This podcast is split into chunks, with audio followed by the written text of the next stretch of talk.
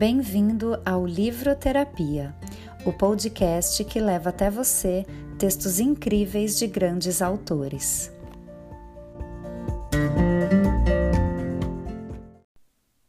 O Natal é a época mágica do ano. É o momento em que despertam nossos melhores sentimentos: solidariedade, empatia, amor, mas ao mesmo tempo pode ser também um período irritante. Crueldades Natalinas é um texto de Valcir Carrasco, jornalista nascido no interior de São Paulo. Seus textos contêm um fino senso de humor e são focados na loucura cotidiana. É um dos mais divertidos cronistas da atualidade.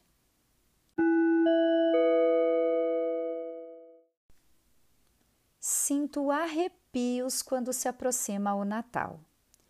Não que não goste, adoro. Acredito que as festas realmente despertem alguns de nossos melhores sentimentos. E meu estômago ronrona só de imaginar as castanhas, as carnes douradinhas e outras delícias da ceia. Mas, francamente, é uma época que também irrita. Olho em torno e não vejo tal espírito natalino. Estarei mais míope do que já sou? Não há nada mais distante do espírito natalino, por exemplo, que estacionamento de shopping nestes dias. Outro dia fui ao shopping. Fiquei 50 minutos rodando. Eis que surge uma vaga. Fui entrar, pois o carro de trás colou no meu. Sem espaço para manobra, pedi: A senhora pode dar ré? Ela foi sutil como uma rena. Vai que dá. Se não conseguir, deixa a vaga para mim. Respondi, suave tal qual um sino. Seu para-choque é de borracha? Disse e engatei. Ela fugiu, espavorida. Venci, mas perdi o humor para escolher presentes.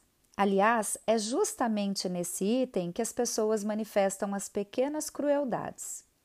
Amigo secreto, por exemplo. Todo ano juro nunca mais participar. Quando vejo, estou trocando bilhetinhos como um desvairado. Este ano, recebia propostas indecorosas de uma figura que assinava Instinto Selvagem. No dia da festa, descobri consternado que a tal loura fogosa não passava de um espinhento office boy.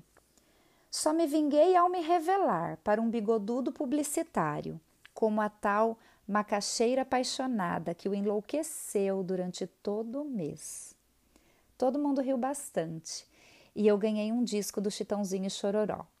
Tive sorte. Um amigo meu presenteou a amiga secreta, uma secretária com um pacote de fraldas descartáveis. Estranhei.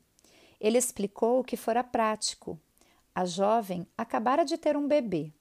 Revelei ao distraído que a feliz mamãe era outra secretária. Respondeu o selvagem: Bem, sempre há uma lembrança. E que lembrança!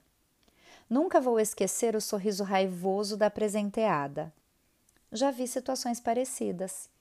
Tenho uma tia que odeia cozinhar. Seu cardápio se resume a bife com batatas fritas. Certo Natal, meu primo a mimoseou com um livro de culinária. Centenas de receitas. Ela pesou o livro na mão com lampejos no olhar. Pensei que ia atirar na cabeça dele. Quando eu era criança, minha mãe pedia: Quero um presente para mim, não para casa. Meu pai concordava, sorridente.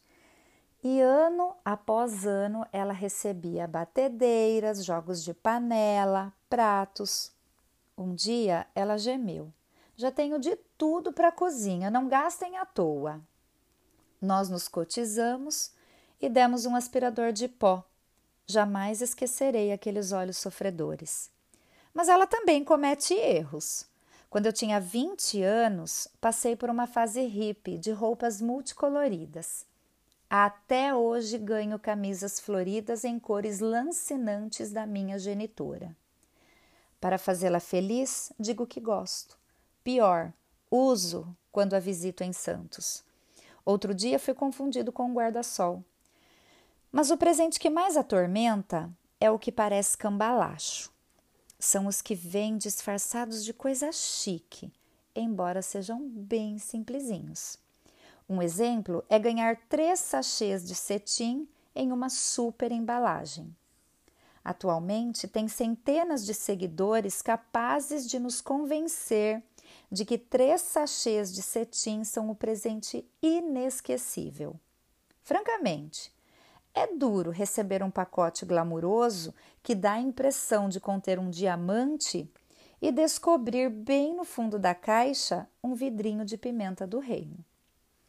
Presentes inúteis ou que mais parecem um disfarce são uma fonte infindável de desastres. Uma vez fui a uma festa natalina com um amigo secreto. Tudo ia muito bem até que o machão da família, um barbudão, ganhou uma bolsinha de strass. Fatalidade do sorteio, digamos. Foi um mal-estar.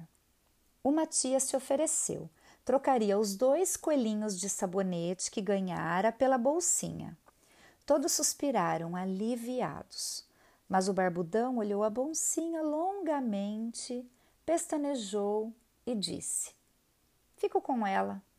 É o destino. Ninguém entendeu, nem quis. Correram para trinchar o peru. É por isso que neste Natal resolvi ser romântico. Se não tenho verbas, resta a imaginação. Dar um presente é um instante de felicidade. E é isso que vou buscar em cada escolha, porque afinal de contas, é o momento mais bonito que o espírito natalino tem realmente a oferecer.